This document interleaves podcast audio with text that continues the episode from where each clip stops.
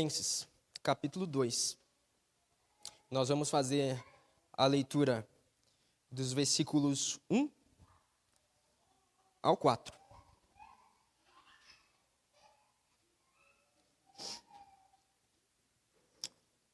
Filipenses 2, versículos 1 ao 4. Diz assim a palavra de Deus: Portanto, se existe alguma exortação em Cristo, alguma consolação de amor, alguma comunhão do Espírito, se há profundo afeto e sentimento de compaixão, então completem a minha alegria, tendo o mesmo modo de pensar, tendo o mesmo amor e sendo unidos de alma e mente. Não façam nada por interesse pessoal ou vaidade, mas por humildade, cada um considerando os outros superiores a si mesmo. Não tendo em vista somente os seus próprios interesses, mas também os dos outros. Até aí. Vamos orar? Senhor, estamos diante de Ti, diante da Tua palavra, dada a nós para a nossa instrução. Te pedimos a Tua graça, ilumina nossas mentes, os nossos corações, para que possamos receber com alegria a tua palavra.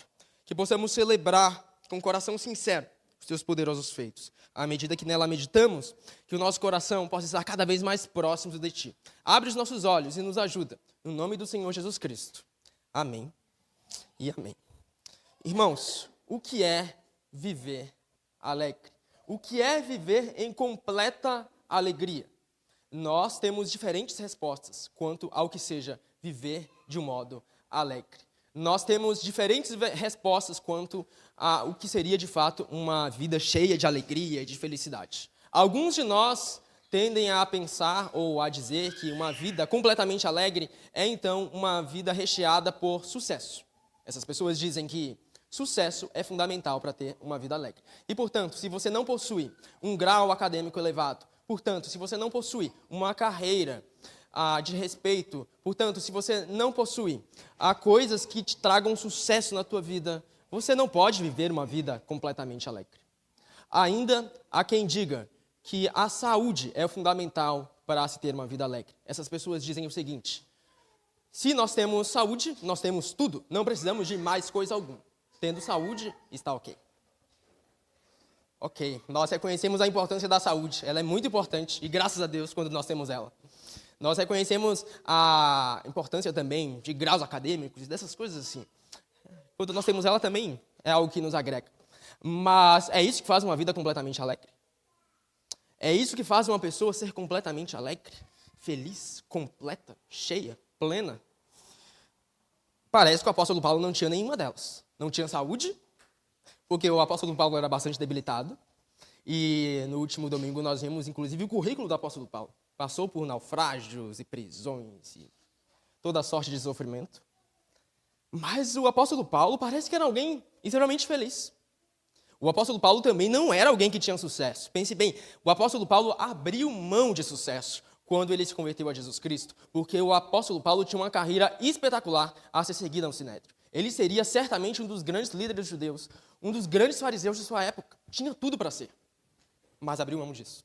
Abriu mão de ser um dos grandes líderes do Sinédrio, abriu mão de ser um dos grandes fariseus e líderes religiosos da sua época no judaísmo. Abriu mão de todo o sucesso para se entregar a Cristo Jesus e ser preso, não uma, mas algumas vezes. E sofrer, não algumas, mas múltiplas vezes. Bem, o apóstolo Paulo não tinha sucesso, não tinha saúde. Mas Filipenses é uma carta cheia de alegria. Nós vimos isso no capítulo 1 no versículo 4 do capítulo 1. E eu sempre te recomendo a, a acompanhar as exposições com a Bíblia aberta, a, facilita um pouco. Filipenses 1, versículo 4, diz assim: Fazendo sempre com alegria súplicas por todos vocês em todas as minhas orações. Irmãos, olha só, o apóstolo Paulo estava preso. O apóstolo Paulo estava em grilhões, cadeias. O apóstolo Paulo estava sofrendo. Mas o apóstolo Paulo estava fazendo o quê? Orando com tristeza? Não, com alegria pelos filipenses. Porque ele sabia que Deus estava fazendo a sua obra no meio deles. E se Deus estava fazendo a sua obra no meio deles, então glória a Deus por isso. Se o reino de Deus está avançando, mesmo em meio às dores e sofrimentos, glória a Deus por isso. É isso que ele diz também no versículo 12. Quero ainda, irmãos, que saibam que as coisas que me aconteceram têm até contribuído para o progresso do evangelho. Estou sofrendo, é verdade. Estou na prisão, sim, com certeza. Mas o evangelho tem progredido. E se o evangelho tem progredido, o que importa? No versículo 18 do capítulo 1, ele diz sobre aqueles que têm motivações erradas ao proclamar o evangelho e faziam isso só para irritar o apóstolo Paulo. E ele escreve assim: Mas que importa? Uma vez que, de uma forma ou de outra, Cristo está sendo pregado, seja com fingimento, seja com sinceridade, também com isto me alegro. Sim, sempre me alegrarei. Nada conseguia roubar a alegria do apóstolo Paulo. A alegria do apóstolo Paulo estava alicerçada não sobre algo que se possa ver, que se possa ter nessa vida, mas sobre Cristo Jesus. O apóstolo Paulo encontrou a imensurável alegria de pertencer a Cristo. E por isso ele se alegrava. Por isso ele se alegrava também quando outras pessoas encontravam essa alegria. E era o que estava ocorrendo entre os filipenses. Os filipenses estavam encontrando a alegria de pertencer a Cristo. Os filipenses estavam encontrando a alegria de estar mais próximos do Senhor. E eles estavam crescendo espiritualmente. Os filipenses estavam crescendo espiritualmente de diversos modos. E Paulo se alegra por conta disso. Mas faltava uma coisa a alegria de Paulo ainda não estava completa, porque o crescimento dos filipenses ainda não era completo. Os filipenses estavam indo bem na, na fé, na sua carreira cristã. Mas faltava uma coisa, irmãos. Faltava algo, um ingrediente fundamental ali que não estava na sopa dos filipenses. E esse, é, esse ingrediente fundamental que estava faltando era a unidade. Nós começamos a ver isso no domingo passado, quando nós falamos sobre unidade. E nós vimos que no versículo 27 do capítulo 1, até o versículo 18 do capítulo 2, nós temos o miolo, a exortação central do livro de Filipenses. E nessa exortação, é exortação central, principal e fundamental do livro da carta de Paulo aos Filipenses, nós temos exortação à unidade. Nesse sentido, na passagem de hoje, nós ainda estamos meditando nessa passagem central, onde Paulo exorta a igreja a viver em união. O tema central da passagem de hoje, que vai do versículo 1 do capítulo 2 até o versículo 4 do capítulo 2, é: se estamos crescendo espiritualmente, teremos um modo de pensar. Um modo de pensar. E assim consideraremos os outros superiores a nós mesmos. Esse é o tema central da passagem de hoje. E nós vamos dividir em duas lições. A primeira lição é: se estamos crescendo espiritualmente, nós teremos um mesmo modo de pensar. Os filipenses estavam crescendo, como nós temos visto. E Paulo diz isso no versículo 1. Ele diz assim, versículo 1 do capítulo 2: Portanto, se existe alguma exortação em Cristo, alguma consolação de amor, alguma comunhão do Espírito, se há profundo afeto e sentimento de compaixão, então completem a minha alegria. Essa passagem pode ser mal compreendida por causa do si que existe ali é, alguns podem ler essa passagem e pensar: bom, então Paulo tem dúvidas de que os filipenses estão de fato crescendo? O apóstolo Paulo será que tem dúvidas que os filipenses estão se exortando em Cristo? O apóstolo Paulo tem dúvida se os filipenses estão se consolando? Mas não é isso que o apóstolo Paulo quer dizer. Uma paráfrase dessa passagem pode ser a seguinte: Filipenses, eu sei existe, existe exortação em Cristo no meio de vocês. Eu sei, vocês estão crescendo espiritualmente. Eu sei, Filipenses, que existe consolação de amor no meio de vocês. Eu sei que vocês se aconselham mutuamente. Eu sei também que existe comunhão do Espírito. Sei que existe profundo afeto. Sei que existe profundo sentimento de compaixão entre vocês. Portanto, completem a minha alegria. Fazendo o quê? Tendo o mesmo modo de pensar. O problema dos filipenses é que eles tinham múltiplos modos de pensar. O problema entre os filipenses é que um dizia outra coisa e outro falava outra coisa. Mas aqui cabe, portanto, entendermos o que de fato eram esses múltiplos modos de pensar que haviam entre os filipenses.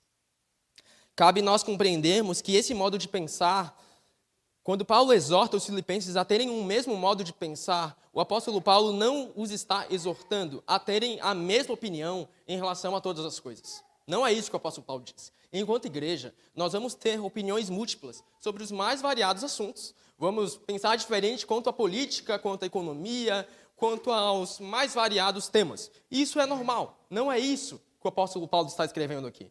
Ele não está dizendo para pensarmos igual quanto à política, quanto à economia ou quanto a outros temas paralelos. Quando o apóstolo Paulo diz para os filipenses terem o mesmo modo de pensar, ele está dizendo o seguinte: Filipenses, tenham o mesmo amor. É isso que ele diz no versículo 2. Completa a minha alegria, tendo o mesmo modo de pensar, tendo o mesmo amor, isto é, a mesma motivação. Sejam motivados, filipenses, pela mesma coisa. Que coisa é essa? A glória de Deus. Irmãos, enquanto igreja, nós podemos ser motivados por várias coisas. Nós podemos ser motivados por orgulho. E Paulo tratou isso no capítulo 1. Ele disse no versículo 15 que é verdade que alguns proclamam Cristo por inveja e rivalidade, mas outros o fazem de boa vontade. Veja, entre os filipenses haviam aqueles que proclamavam Cristo por inveja, outros proclamavam Cristo de modo sincero. Ambos proclamavam a Cristo. Exteriormente parecia a mesma coisa, mas interiormente eram coisas totalmente distintas. Um fazia isso buscando os olhares das pessoas, buscando a glória das pessoas, e o outro fazia isso buscando a glória de Cristo Jesus. E o que Paulo está dizendo é o seguinte: tenham o mesmo modo de pensar, tenham uma mesma motivação. Quando vocês servirem, façam isso com fins, não ao orgulho, mas com fins à glória de Deus. E nós podemos, irmãos, servir nas mais variadas áreas da igreja, com motivações erradas.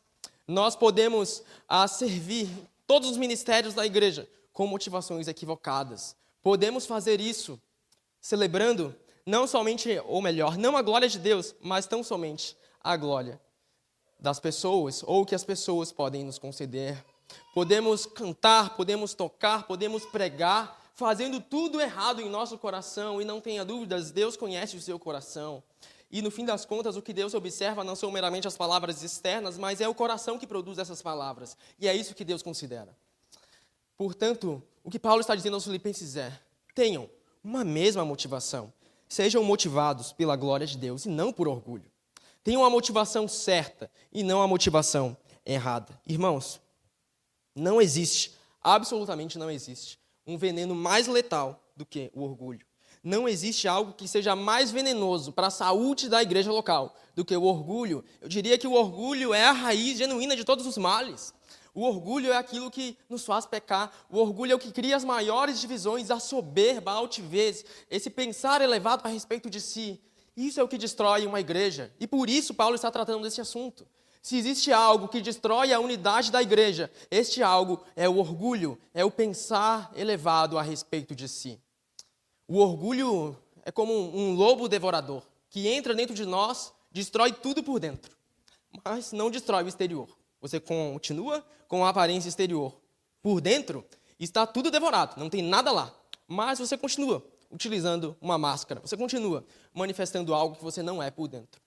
Os outros não sabem disso, mas Deus sabe disso. E Deus sabe qual é o coração sincero. Deus conhece qual a motivação genuína. O orgulho também pode ser comparado a um grande buraco negro.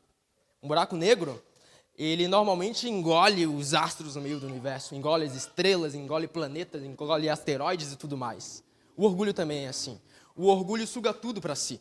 O orgulho quer que todas as coisas orbitem ao seu redor. O orgulho deseja ser como o Sol, o centro do sistema solar, e que todos os planetas então girem em seu entorno. O orgulho também ainda pode ser comparado com uma grande bomba atômica. Quando jogada no teu coração, destrói não somente o que está dentro de você, mas também abala pessoas ao redor de você. Não existe veneno mais letal no laboratório químico do universo do que a porção do orgulho. Nada pode ser mais destrutivo a uma igreja do que quando nós alimentamos esse orgulho lá dentro e desejamos coisas grandes para nós mesmos.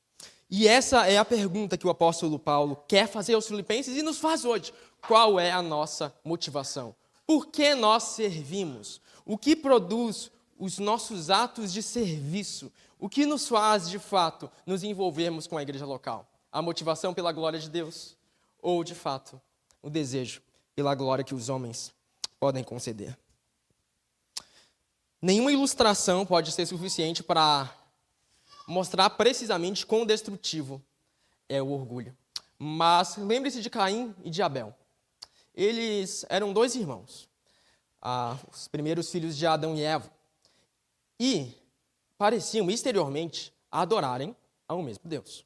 Pareciam exteriormente adorar ao único Deus verdadeiro. Tanto é que certo dia Caim resolve fazer uma oferta a Deus. Então Caim pega alguma coisa lá, oferece a Deus. Que, que Abel faz? Ele faz a mesma coisa. Ele pega algo, o melhor do seu rebanho, e oferece em sacrifício a Deus. Veja, existem dois sacrifícios aqui.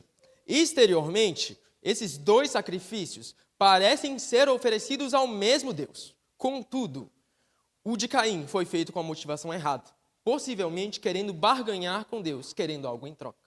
Mas o de Abel foi feito com sinceridade, e por isso ele escolhe não qualquer coisa como fez Caim, mas ele entrega o melhor do seu rebanho em sacrifício a Deus. Então, o que nos tem de fato feito servir a igreja local? Nós servimos intensamente visando a glória de Deus e assim nós nos entregamos por completo à obra do Deus Altíssimo ou nós entregamos partes de nós almejando a glória dos homens? O que nos motiva ao serviço? O que nos faz nos envolvermos? Paulo aplica isso à igreja local, mas nós também podemos aplicar ao nosso trabalho. Nós podemos trabalhar intensamente, arduamente, dia, noite, madrugada também, mas fazermos isso buscando tão somente o reconhecimento das pessoas. Podemos fazer tão somente buscando a glória que os homens podem dar, não a glória de Deus. E lembre-se, nós, enquanto filhos de Deus, devemos fazer todas as coisas com fins a glorificar o nome de Deus, e o trabalho não é diferente.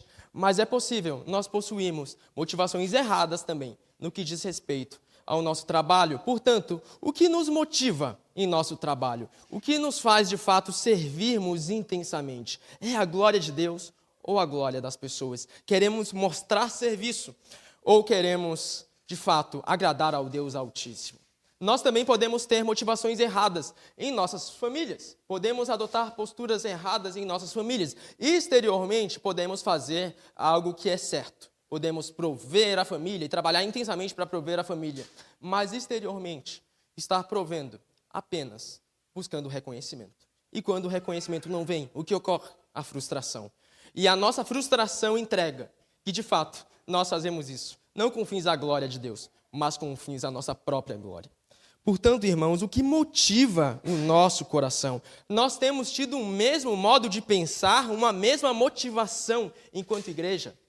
Não existe nada, absolutamente coisa alguma, que prejudique mais a igreja local do que o orgulho. Nada pode ser maior embargo ao avanço do reino, do, do, do reino de Deus do que a nós, de fato, alimentarmos orgulho em nosso coração. Nada pode ser uma, uma, maior pedra de tropeço em nossos caminhos do que, de fato, nós alimentarmos o orgulho em nossos corações. Porque quando nós alimentarmos orgulho, então vão surgir partidos em nosso meio. E nós vamos competir uns com os outros querendo apenas mostrar algo exterior que não corresponde a uma motivação interior. E daqui a pouco nós podemos estar competindo para ver quem canta melhor, quem toca melhor, quem prega melhor, quem faz as coisas melhores.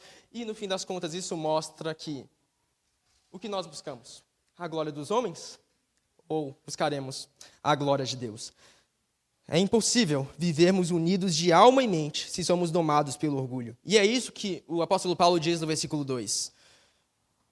Diz assim: Então completem a minha alegria, tendo o mesmo modo de pensar, tendo o mesmo amor e sendo unidos de alma e mente. É impossível sermos unidos de alma e mente se o, o mesmo modo de pensar não existe no nosso meio, se a mesma motivação, o mesmo amor não está a regar os nossos corações. Portanto, irmãos, o que nos motiva no nosso dia a dia? Nós vivemos num mundo que nos chama a vivermos com motivações erradas. Nós temos um celular em nossas mãos e nós temos um grande veneno em nossas mãos.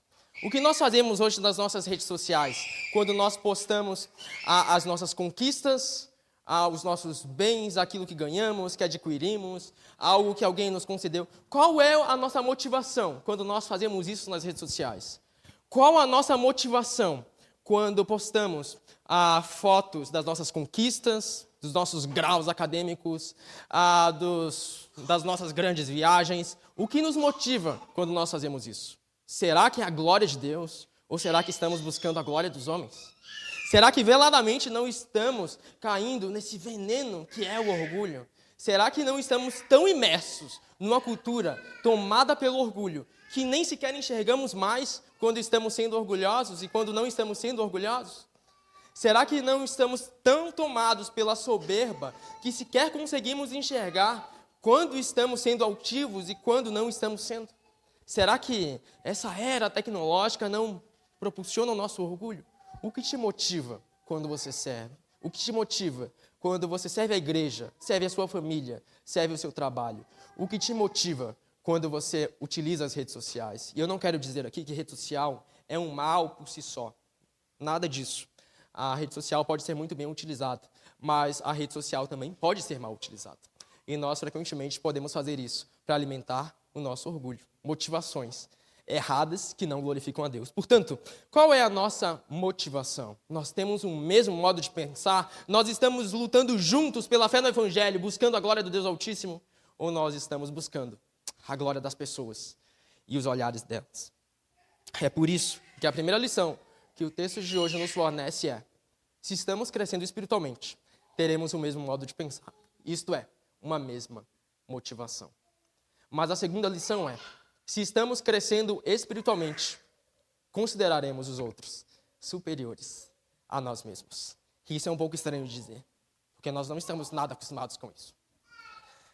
Não faz sentido aos olhos de muitas pessoas considerar os outros superiores a nós mesmos. Na verdade, se você diz isso para um psicólogo moderno, ele vai dizer que você tem uma autoestima baixa, muito possivelmente. Mas parece que é isso que Paulo diz no versículo 3. Não façam nada por interesse pessoal ou vaidade, mas por humildade, cada um considerando os outros superiores a si mesmo. Cada um considerando os outros superiores a si mesmos.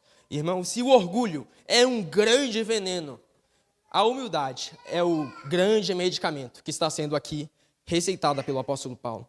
Frequentemente, nós podemos nos pegar discutindo no nosso coração sobre quem é o maior no reino dos céus. Quem é o maior? Fulano? Se Fulano pode isso, porque eu não posso também. Nós podemos entrar em rixas e contendas porque nós queremos ser os maiores, os grandes, os poderosos. Foi isso que estava acontecendo com os discípulos de Jesus em Lucas 9.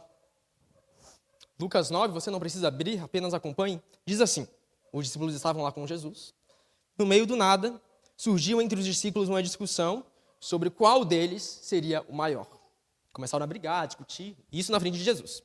Mas Jesus, sabendo o que se passava no coração deles, o que, que Jesus faz? Sabendo, conhecendo o coração deles, Jesus pega uma criança, coloca junto de si e lhes diz as seguintes palavras: Quem receber esta criança em meu nome, é a mim que recebe. E quem receber a mim, recebe aquele que me enviou. Porque aquele que for o menor de todos entre vocês, esse é que é grande.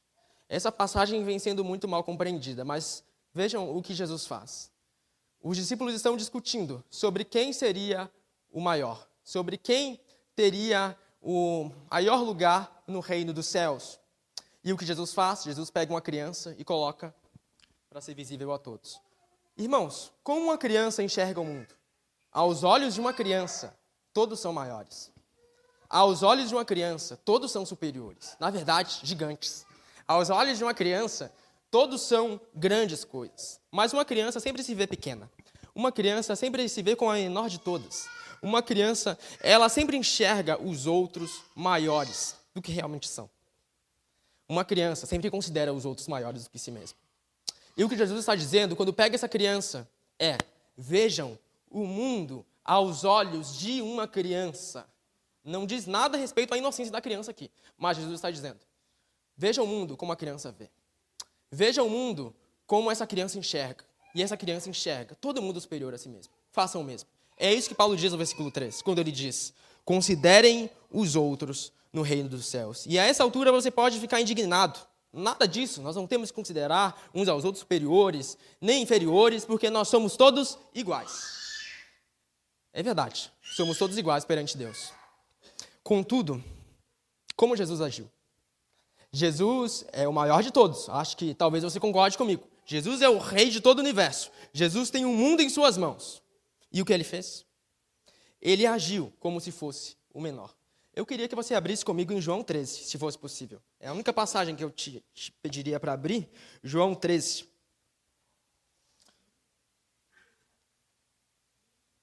João capítulo 13. Nessa passagem, irmãos, nós temos uma passagem bastante emblemática e paradigmática também para o livro dos Filipenses. Tanto para essa mensagem quanto para a mensagem do domingo posterior. João capítulo 13. Nessa passagem nós temos a, famosa passagem do lava-pés. Nós vemos aqui Jesus lavando os pés de seus discípulos. E naquela época, lavar os pés dos seus discípulos era a atividade mais humilhante que se poderia fazer. Naquela época, andar nas ruas era como andar na praia. E então você certamente chegaria dentro de casa com o pé sujo. Então todos, assim que entravam ah, dentro de casa, eles teriam que lavar os pés. E quem fazia essa atividade de lavar os pés era justamente os escravos. Só que em João 13, os discípulos estão reunidos no cenáculo para a última ceia. Estão presentes lá apenas Jesus e seus doze discípulos. Ninguém mais, nenhum escravo. E os discípulos começam a se entreolhar. Pedro olha para Tiago, Tiago olha para João, João olha para Tomé. E agora, gente, o que, que a gente faz? Versículo 1. Antes da festa da Páscoa, sabendo Jesus que era chegada a sua hora de passar deste mundo para o Pai, tendo amado os seus que estavam no mundo, amou-os até o fim. Durante a ceia, tendo já o diabo posto no coração de Judas, filho de Simão Iscariotes, que traísse Jesus, sabendo este que o Pai tinha confiado tudo às suas mãos e que ele tinha vindo de Deus e voltava para Deus, levantou-se da ceia, tirou a vestimenta de cima e, pegando a toalha, cingiu-se com ela.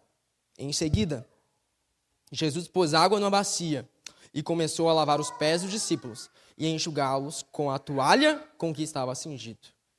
Jesus sabia quem era. Jesus sabia que tinha vindo da parte do Pai e estava voltando para ele. Mas qual é o modo de Jesus agir? Jesus, vendo que nenhum dos seus discípulos tinha se levantado para lavar os pés uns dos outros, ele mesmo faz. Jesus, enxergando que nenhum dos seus discípulos considerava os outros superiores a si mesmo, ele mesmo o faz. De modo que Pedro, no versículo 6, fica revoltado. Diz assim: Quando se aproximou de Simão Pedro, este lhe perguntou: Vai lavar os meus pés, Senhor? Jesus respondeu: O que eu faço você não compreende agora, mas vai entender depois. Então Pedro disse: O Senhor nunca lavará os meus pés. Ao que Jesus respondeu: Se eu não lavar, você não terá parte comigo. Então Pedro lhe pediu: Senhor, não somente os pés, mas também as mãos e a cabeça. Jesus respondeu: quem já se banhou não precisa lavar nada, a não ser os pés, pois quanto ao mais está todo limpo. E vocês estão limpos, mas não todos, pois ele sabia quem era o traidor. Foi por isso que disse: nem todos estão limpos. Mas agora, a passagem central, versículo 13. Versículo 12, desculpe. Preste bem atenção. Depois de lhes ter lavado os pés, Jesus pôs de novo as suas vestimentas e, voltando à mesa, perguntou-lhes: vocês compreendem o que eu lhes fiz? Vocês me chamam de mestre e de senhor, e fazem bem, porque eu sou. Ora, se eu, sendo senhor e mestre, lavei os pés de vocês, também vocês devem lavar os pés uns dos outros. Porque eu lhes dei o exemplo, para que, como eu fiz, vocês façam também. Em verdade, em verdade lhes digo que o servo não é maior do que o seu senhor, nem o enviado é maior do que aquele que o enviou. Se vocês sabem essas coisas, bem-aventurados serão se as praticarem. Jesus sabia, ele é o Senhor, ele é o Mestre. Os discípulos também sabiam disso. Mas o que o Senhor e Mestre faz? O que o maior de todos faz? Ele considera-se, ele age como se fosse o menor. Se Jesus fez assim, por que ainda nós relutamos em fazer o mesmo? Se Jesus agiu dessa maneira, por que ainda nós insistimos em alimentarmos orgulho, soberba e motivações equivocadas em nosso coração. O maior ato de serviço de todos, na verdade, não foi efetuado no lava-pés. Foi efetuado sim na cruz do Calvário. Jesus se entregou na cruz, ele sendo o rei de todo o universo, o maior de todos, foi até a cruz para nos alcançar e nos tirar das profundezas da terra. De modo que não ficou lá, mas ressuscitou ao terceiro dia e está sentado à destra de Deus. E vai buscar todo aquele que confia no seu nome. Esse foi o maior ato de serviço de todos, o seu próprio sacrifício. E se Jesus se entregou sacrificialmente, em toda a humildade, porque nós ainda não nos entregamos sacrificialmente também. e servimos intensamente? Por que nós ainda insistimos em alimentar tanto orgulho e tanta soberba em nosso coração? Por que nós ainda temos de lutar com esse desejo infame dentro de nós por glória própria? É verdade, nós lutaremos contra esse desejo infame que habita todo o coração humano e que nós temos de lutar até aquele dia final, quando Cristo irá nos buscar. Mas porque Jesus morreu na cruz, nós recebemos graça hoje para lutarmos contra o orgulho.